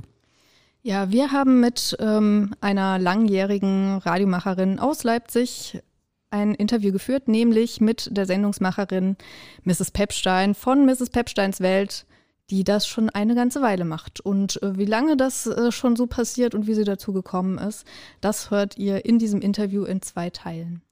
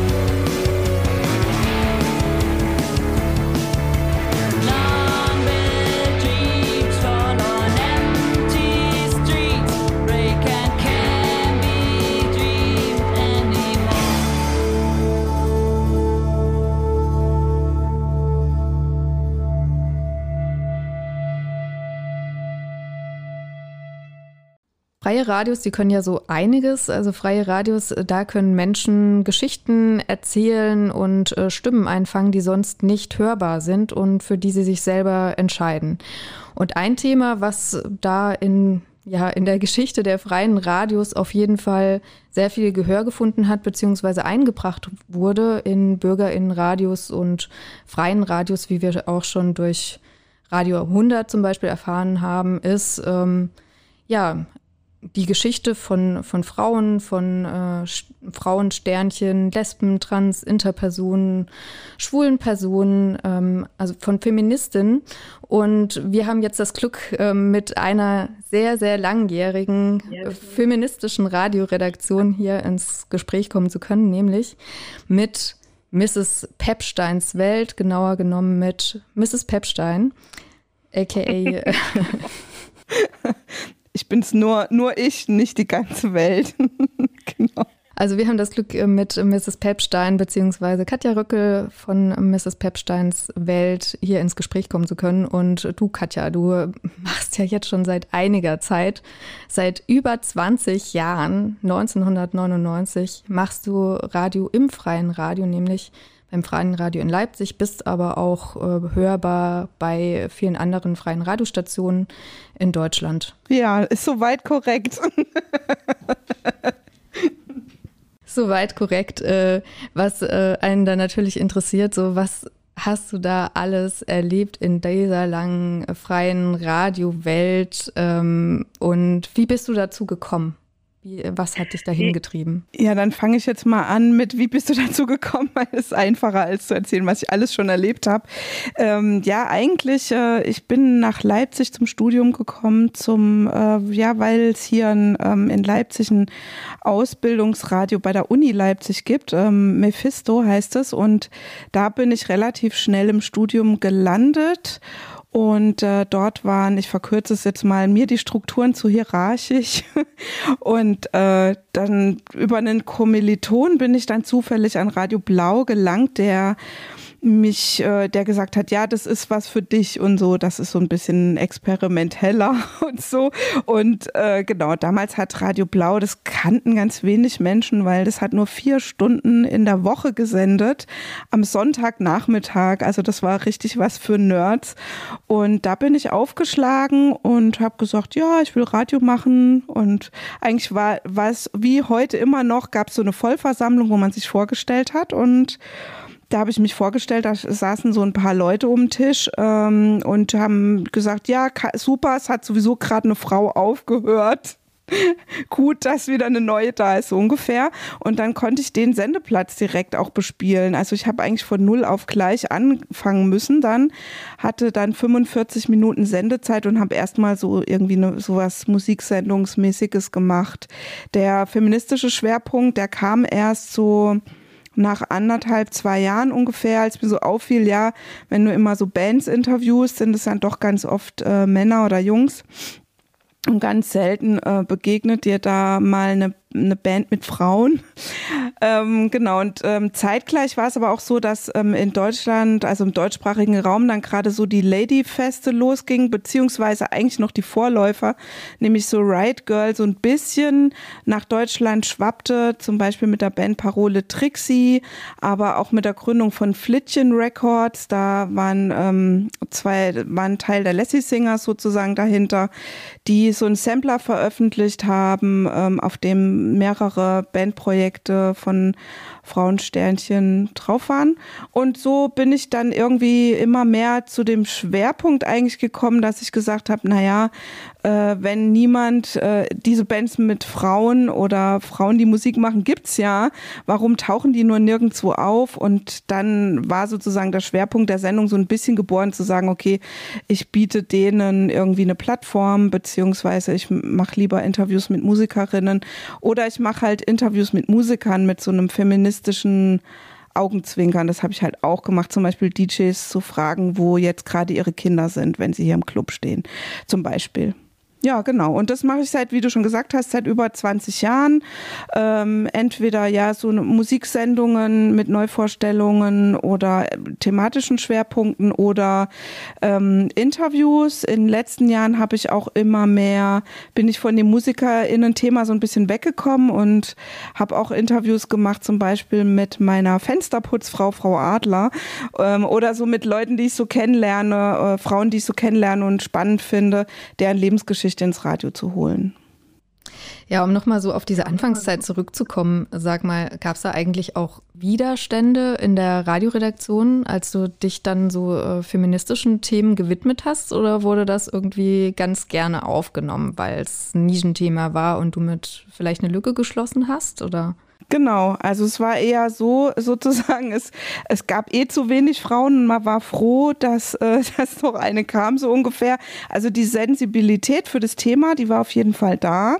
Die Struktur war aber schon so, dass da hauptsächlich äh, Männer halt da waren.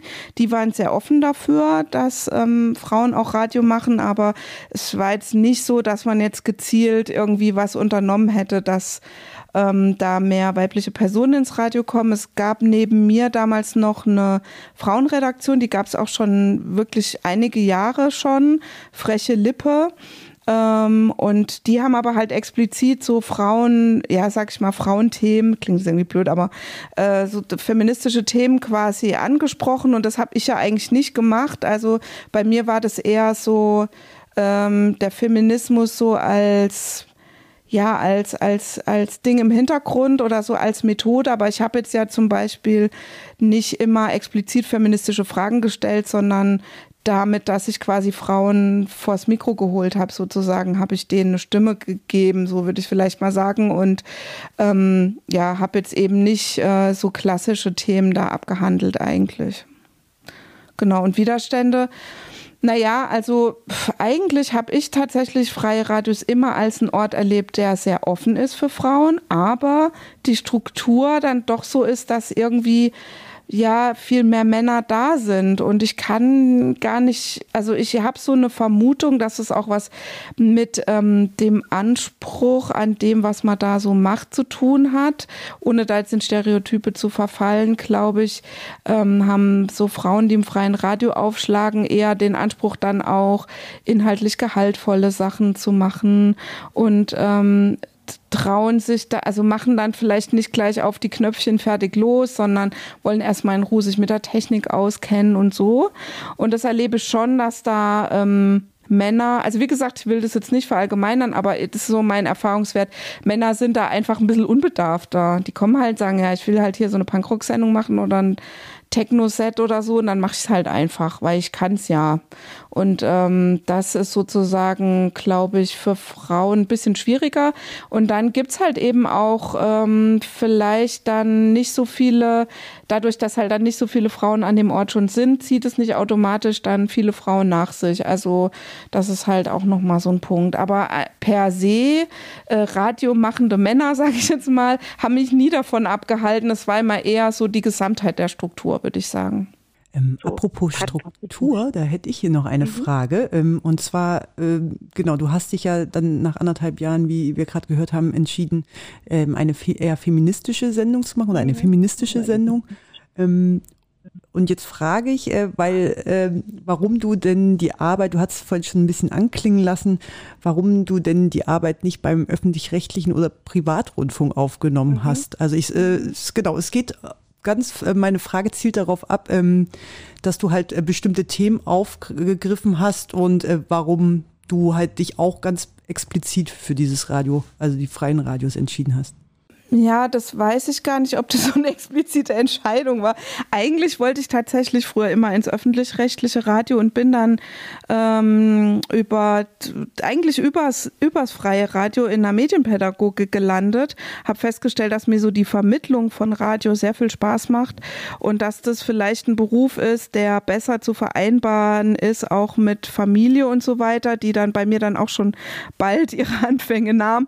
Ähm, und das, das hat sich, das das war dann eher so eine Entwicklung. Also es war jetzt nicht eine bewusste Entscheidung zu sagen, okay, im öffentlich-rechtlichen kriege ich keine feministischen Inhalte unter ähm, und deswegen bleibe ich beim freien Radio, sondern es war eher so, dass das halt mein Medium war und ich das als solches angenommen habe und die Strukturen ermöglichten es mir halt auch parallel zur Familie und parallel zur Arbeit das auch ähm, immer machen zu können. Und ähm, ich glaube, das war eher nicht so die Bewusstheit. Also ja, ich denke heute immer mal noch drüber nach, so wäre ja spannend, du wärst da jetzt oder so. Oder was würde passieren, wenn jetzt irgendwie so ein Angebot käme, was ja nicht passiert, weil man muss sich da ja ähm, übelst einarbeiten und bekannt machen. Und das ist halt eine ganz andere Szene, diese öffentliche Radioszene oder Privatradioszene. Ähm, aber ja, oh Gott, jetzt habe ich, glaube ich, so ein bisschen den Faden verloren.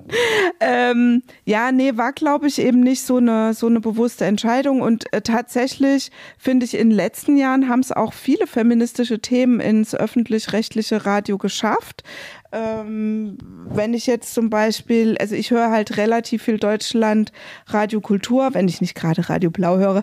Und ähm, da gibt's doch schon immer auch einiges an feministischen Themen, was da mittlerweile auftaucht. Ich denke, es hat auch mit so einem gesellschaftlichen Wandel zu tun dass generell ähm, Geschlechterthemen ähm, auch gerade so ein bisschen en vogue sind und vieles in der Diskussion ist.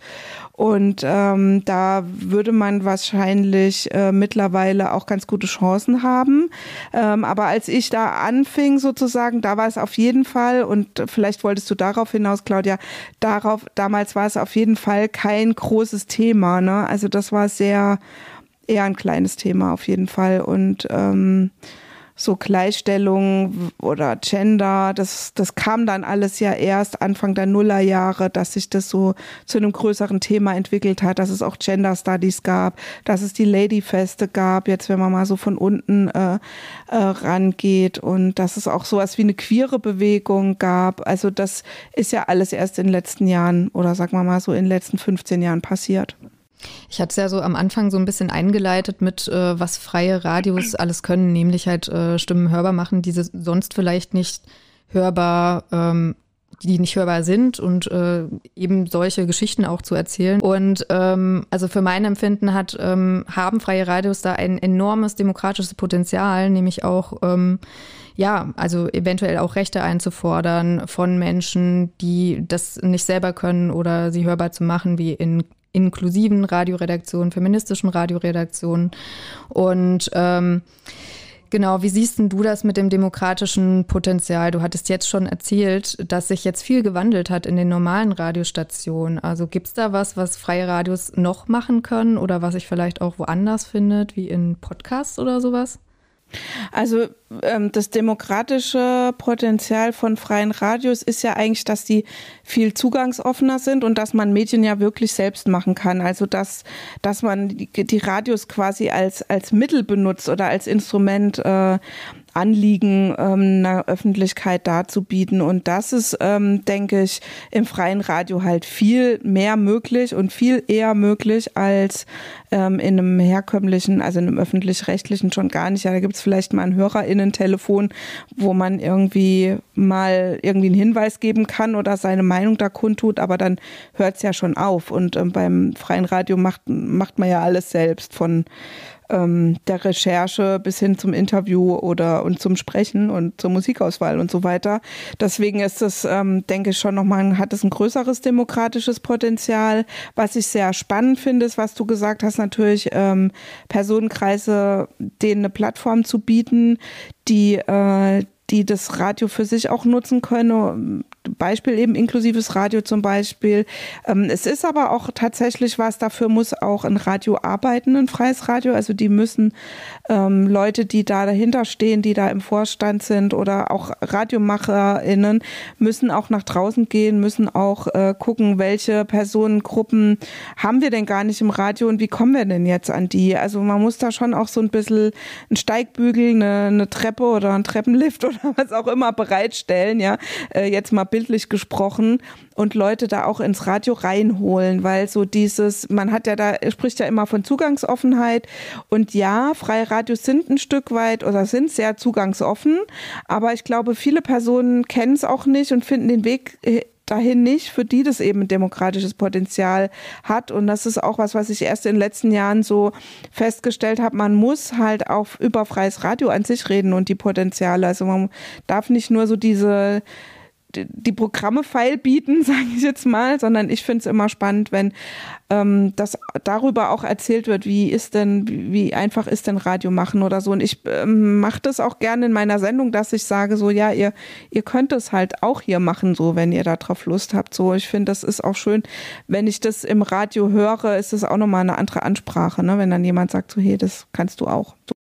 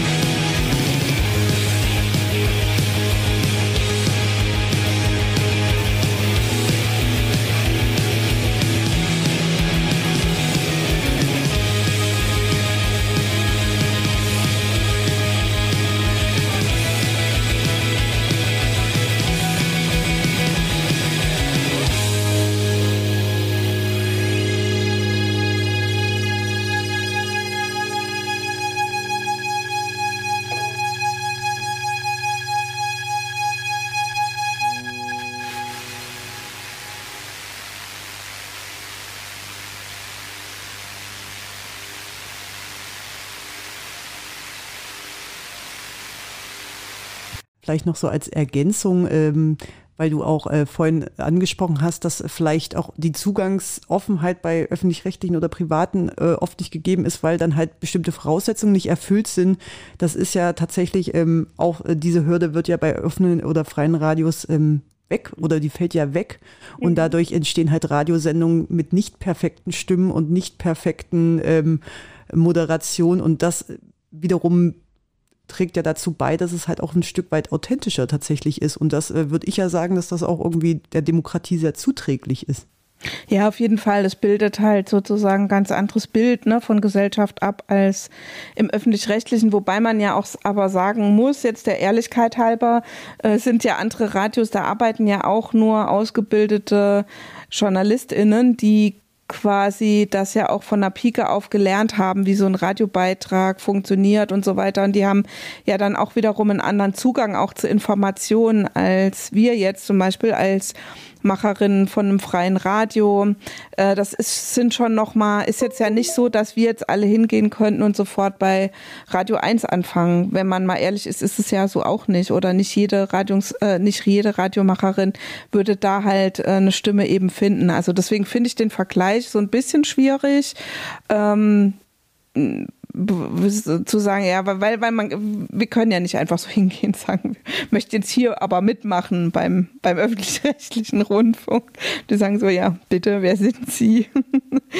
ähm, also das, deswegen finde ich den Vergleich schwierig. Also wenn, dann kann man vielleicht von dem äh, Potenzial des Programms sprechen, aber so, wenn wir über das Mitmachen reden, dann ähm, ja, ist ja quasi das, finde ich das eben nicht so vergleichbar mit einem herkömmlichen Radio. Also ich fände es schon auch schön, wenn freie Radios, die, die sind ja auch nicht verankert im Rundfunksystem. Wir haben ja ein duales Rundfunksystem in Deutschland und da gibt es ja privat, äh, privaten und öffentlich-rechtlichen Rundfunk. Und die freien Radios, die ähm, sind ja weder das eine noch das andere. Ähm, das wäre ja auch mal interessant, sozusagen, die erstmal als Medium auch so anzuerkennen. Da gibt es ja ich sage mal, beim Fernsehen gibt es jetzt auch nicht unbedingt so ein Äquivalent. Ja, es gibt so offene Kanäle. Ähm, klar, heute kann jeder bei YouTube oder so Fernsehen machen, ne, wenn, wenn er oder sie das möchte. Aber so ein richtiges Äquivalent gibt es da ja nicht wie freie Radios. Die offenen Kanäle haben ja keine übergeordnete Redaktion wie wir in freien Radios zum Beispiel. Wir haben gerade viel über so diese Zugangsoffenheit gesprochen. Ein Thema, was mich mhm. noch interessieren würde, ist halt, wie ähm, Demokratie an sich beziehungsweise Politik an sich im Radio funktioniert und welche Themen halt gesetzt werden. Also ich meine, da sehen wir zum Beispiel ja einen großen Unterschied zwischen dem, was halt ausgebildete Journalistinnen machen können, ähm, eine breite mhm. Recherche zum Beispiel und dementsprechend halt auch anderen Ansprüchen genügen können, als das jetzt zum Beispiel im freien Radio der Fall ist, wo aber trotzdem auch ähm, Themen und Stimmen eingefangen werden, beispielsweise am Rande von Demonstrationen oder so, die vielleicht in großen Radioredaktionen nicht unterkommen. Ähm, ja, das zielte tatsächlich, mein, mein, äh, ah. meine Aussage zielte sogar genau in so eine Richtung, da habe ich mich nicht gut äh, ausgedrückt. Ähm, es, äh, also die, mein, meine, meine, mein Gedanke war, dass es ja nicht, ist es nicht gerade diese Imperfektheit und das nicht studiert haben, dass äh, Inhalte ah, vielleicht okay. besser zugänglich sind.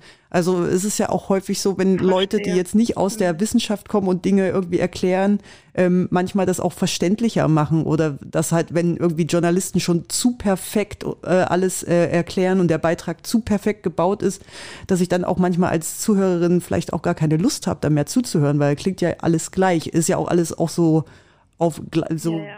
Ja, ja, ist immer so nach Schema F, meinst du, ja. Also ja, ich, ich glaube schon, ähm, dass, das, dass da ein Potenzial da ist, auch ein demokratisches Potenzial, ähm, wenn man sich da sozusagen ja, ich, also das Demo-Beispiel fand ich jetzt eigentlich sogar auch ganz spannend weil ähm, das hat man ja ganz selten ähm, in, in einem herkömmlichen Radio, dass, dass man da O-Töne hört. Wenn, dann sind es halt eher von ne, rechten Demos wie Pegida oder so, dass, dass man so eine ZDF-Reportage da mal gesehen hat oder so. Ähm, aber mm, so, ja, das so O-Töne von Demos hat man vielleicht so im herkömmlichen Radio nicht. Aber was ich halt auch spannend finde, sind eben so lokale Themen, ne, die, die in der Breite halt gar nicht so vorkommen können in in einem anderen Radio. Ähm, keine Ahnung, wenn ich jetzt dran denke, vor ein paar Jahren gab es ja bei Radio Blau mal so eine Reihe über den Auwald zum Beispiel, was halt was sehr lokalspezifisches ist ähm, und was so in der Breite äh, woanders jetzt eher nicht vorkommt. Ähm, klar, das kann man sich auch so als Feature mal irgendwo vorstellen, aber da sehe ich halt das, ein großes Potenzial eigentlich bei freien Radios, was so lokale Berichterstattung angeht, die halt eben so einen kleineren Rahmen hat und ähm, was so bei anderen ähm, Medien vielleicht hinten runterfällt. Ähm, und was so das Mitmachen angeht, ja, ich meine, es also ist bei uns im Radio ist es schon so, dass da auch einige politische Gruppen oder so auch Radio machen. Also äh, keine, also da gibt es so mehrere Beispiele, ähm, ob das jetzt umweltorientiert oder Part Partei, würde ich jetzt gar nicht sagen, aber so, ja, jegliches Engagement orientiert so ein bisschen angeht. Klar, eher alles aus dem linken oder linkeren Spektrum. Aber das finde ich natürlich auch ganz spannend, dass die das auch zu nutzen wissen. Aber ja, inwiefern das jetzt, ähm, Demokratie befördert. Also ich denke, dass das, wo es Demokratie befördert, sind halt, glaube ich, schon die relativ flachen Hierarchien im freien Radio, dass halt wirklich jede und jeder da mitmachen kann, dass es schon so eine freie Themenwahl auch gibt und dass es halt einfach viele Möglichkeiten gibt, sich da einzubringen. Man kann jetzt ja auch beim Radio mitmachen und einfach nur äh, helfen, einen Fest äh, einen Stand auf dem Stadtteilfest zu unterstützen. Also man muss ja nicht mal Radio machen und trotzdem sozusagen diese Öffentlichkeit dann zu unterstützen. Das geht ja auch. Siehst das ja wahrscheinlich als Medienpädagogin auch recht häufig, wie äh, gerade junge Menschen dann daran geführt werden und für sich selber vielleicht auch erstmal eine Stimme mhm. über dieses Medium ähm, bekommen können und empowered werden. Ja, auf jeden Fall. Und das ist auch was sehr Spannendes an meinem Beruf, denen klar zu machen, dass sie die Stimme überhaupt auch nutzen, ähm, nicht im rein technischen Sinne und dass sie eben nicht was imitieren, was sie von woanders kennen, sondern dass sie so ihren eigenen Weg finden, mit dem Medium Radio umzugehen. Und das tatsächlich ist spannend zu begleiten. Und es freut mich dann auch, wenn da Jugendliche auch länger dranbleiben und nach einem Schulprojekt vielleicht auch sagen, ja doch, Radio ist echt eine coole Sache, so mache ich mal weiter. Und tatsächlich machen auch viele Jugendliche ähm, in dem Rahmen, in dem sie bei uns sind, da pass also entstehen sehr viele ähm, Produkte, Produkte, die, die halt auch echt spannend sind ähm, und aus einer Perspektive von Kindern oder Jugendlichen sind. Und oft sind die auch äh, inhaltlich sehr dicht. Genau, wir sind äh, jetzt schon sehr weit vorgeschritten mit der Zeit und ich versuche irgendwie einen guten Abschluss zu finden. Vielleicht eine Anekdote aus deinem äh, 21 Jahren Radioerfahrung, irgendwie so was Kleines äh, oder ja, was Lustiges? ein lustiges, ein lustiges, ein lustiges. Ach so, ja, ich habe also der Name meiner Sendung, ähm, Mrs. Pepsteins Welt, der leitet sich ab von einer ähm, als Schlag, als zu Unrecht als Schlagersängerin ähm, äh, kategorisierten ähm, Musikerin, nämlich Katja Epstein. Und das war eigentlich nur so eine WG-Blödelei, aus dem der Name so entstanden ist. Und ich hatte dann eines Tages wirklich auch die Gelegenheit, mit Katja Epstein mal ein Interview zu machen habe so mit ihr gesprochen über so eine aktuelle Veröffentlichung, die sie da gemacht hat oder so ein, so ein Heinrich-Heine-Programm oder irgend sowas. Und am Ende des Interviews war leider nur telefonisch. Am Ende des Interviews habe ich dann so gesagt, ah ja, ich muss Ihnen jetzt mal was gestehen und so und der Name meiner Sendung und so. Und dann war sie so total witzig. Und ich habe hat dann so gesagt, ach Gott, na Sie sind ja goldig und das finde ich aber nett und so. Es war so total nett und die hat mich daraufhin dann auch eingeladen, nach dem Konzert irgendwie noch äh, backstage vorbeizukommen und dann haben wir auch noch einen Wein getrunken und irgendwie ein Selfie gemacht und äh, ihr Pianist hat mich dann sogar noch mitten in die Innenstadt genommen, weil das äh, Konzert so ein bisschen außerhalb war. das war das war eine total schöne Erfahrung und ähm, ja eine sehr positive und ja ich habe mit ganz vielen tollen Leuten gesprochen. Manchmal komme ich selber gar nicht mehr drauf, mit wem alles und da waren wirklich tolle Menschen dabei und wirklich in 99 Prozent der Fälle hat es auch immer Spaß gemacht, genau.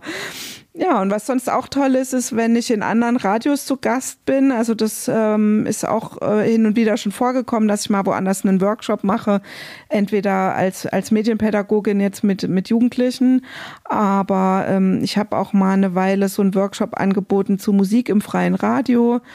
Und da war ich eben auch schon in einigen anderen freien Radios und das finde ich auch immer total spannend, weil irgendwie gibt es immer Gemeinsamkeiten und auch immer Unterschiede. Und ja, das, das finde ich auch toll an freien Radios, dass eben keins so ist wie das andere.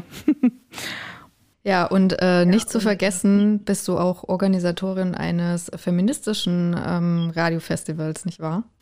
Ja, also zumindest ähm, ist, äh, ist es jetzt für 2021 geplant, das Claim the Waves Festival nach Leipzig zu holen. Das hat ja, eigentlich wäre das jetzt in nee, Quatsch, 2022 so rum. Also ähm, ich habe bisher noch keins mit organisiert, aber ich werde dann die Leipziger Variante davon organisieren, ähm, zusammen mit ähm, noch Frauen aus der Tipkin-Redaktion bei uns und vielleicht auch noch einige andere, die Lust haben. Das Claim the Waves ist quasi so ein äh, feministisches Radiofestival, das schon auch so ein paar Vorläufer, ähnliche Projekte mal hatte, aber jetzt quasi vor drei Jahren in Zürich stattfand und äh, dieses Jahr quasi on, eine kleine, gab es eine Mini-Online-Variante in Wien und nächstes Jahr gibt es dann nochmal eine äh, richtige Variante in Wien und dann soll es nach Leipzig kommen. Ja, mal gucken. das ist ganz toll. Also das wäre wär für mich auch, wär auch noch was, was ich sagen will, dass das äh, ein riesengroßer Gewinn ist. Also ähm, in den letzten Jahren ist da echt auch eine coole feministische Netzwerkszene innerhalb von freien Radios entstanden und äh, wir haben eben so gemeinsame Projekte wie den Tag des feministischen Radios der jetzt auch bald wieder ist, aber und auch halt das ähm, Radiofestival Claim the Waves. Das ist echt cool und das fetzt total mit Frauen von überall her zusammenzuarbeiten. Und vielleicht kommt ihr auch noch mal nach Berlin, Treptow-Köpenick. Ja, vielleicht kommen wir auch mal nach. Das können wir vielleicht auch mal machen, genau. Ja, also von Leipzig aus, also du, mit dem Festival meint ihr nicht, aber so irgendwann komme ich auch mal nach Berlin, Treptow-Köpenick. Warum nicht? Wüsste nicht, was dagegen spricht. Genau. Ja, das war ein Interview mit Mrs. Mrs. Pepstein von Mrs. Pepsteins Welt. Oh, und wir haben es ja jetzt schon 18.48 Uhr, wie die Uhr hier gerade sagt. Und ähm, möchten jetzt gerne schon mal einen kleinen Ausblick auf morgen geben. Wir haben nämlich einige Interviewgäste hier zu Besuch, ganz live im Studio in unserer temporären Radiostation hier im ZFD in Niederschöneweide. Nicht nur ähm, Aufstehen gegen Rassismus wird vorbeikommen, der Robert, sondern auch Gernot Klemm, der Stadtrat für Jugend und Soziales, wird mit Robert in darüber sprechen, was denn äh, äh was für eine Historie äh, Schöneweide und Treptow-Köpenick im Hinblick auf Neonazismus hatte und was man halt als Anti, äh, also was, was es für antifaschistische Gegenwehr gab. Und dann im Anschluss werden sich auch nochmal äh, Janine vom Register zur Erfassung extrem rechter und diskriminierender Vorfälle und Berlin gegen Nazis auch nochmal über das äh, Thema unterhalten und auch einen kleinen Rückblick auf den 3.10., also den letzten Samstag geben, wo es in Hohenschönhausen ähm, Neonazis versucht hatten, diesen Tag für sich zu besetzen und Hohenschönhausen irgendwie brauner zu machen, was ihnen zum Glück nicht gelungen ist.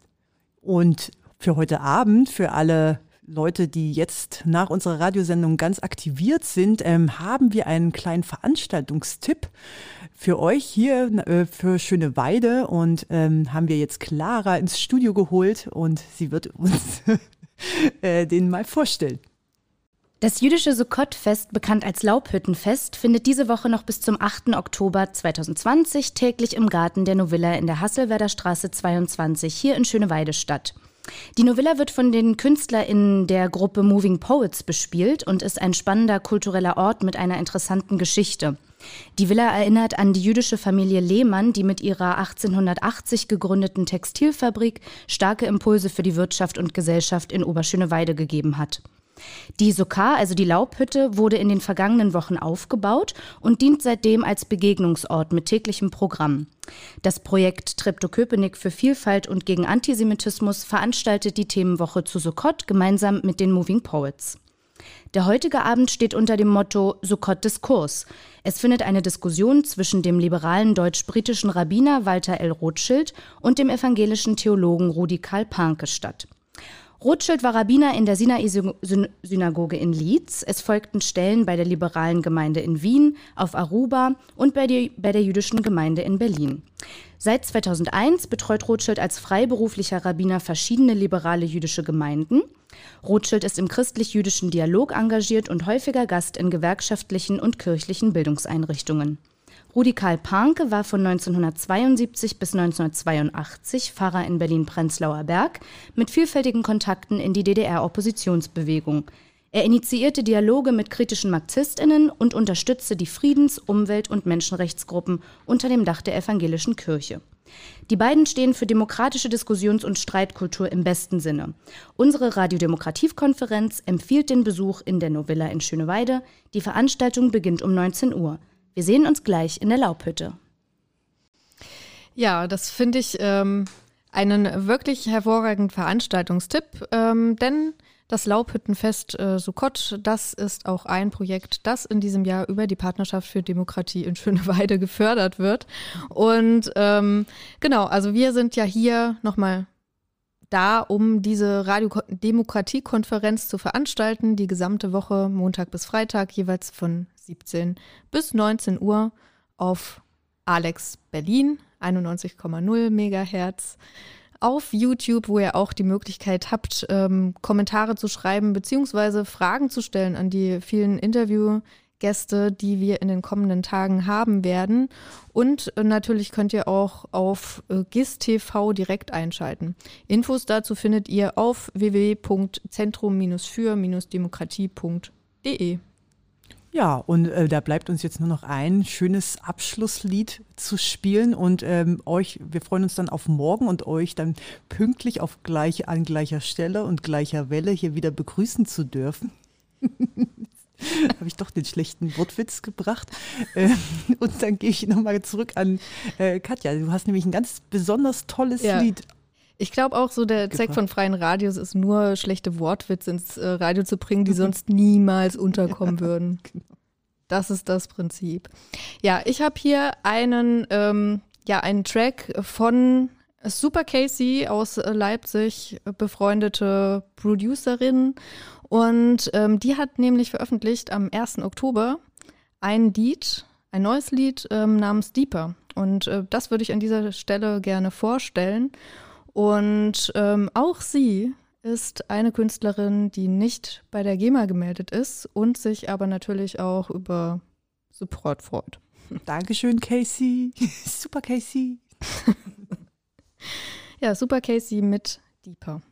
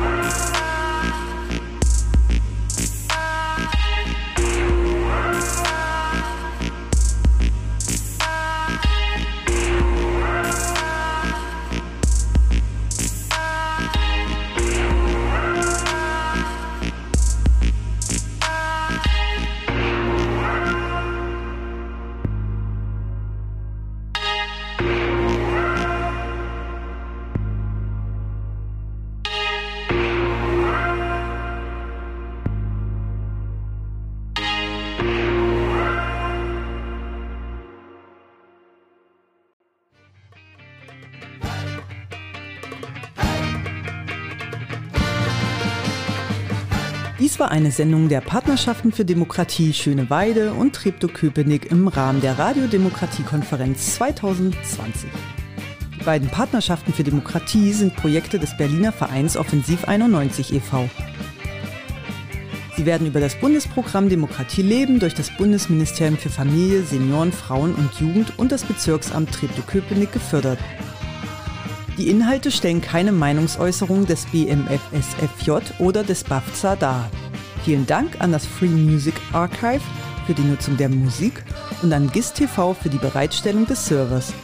Für weitere Infos www.zentrum-für-demokratie.de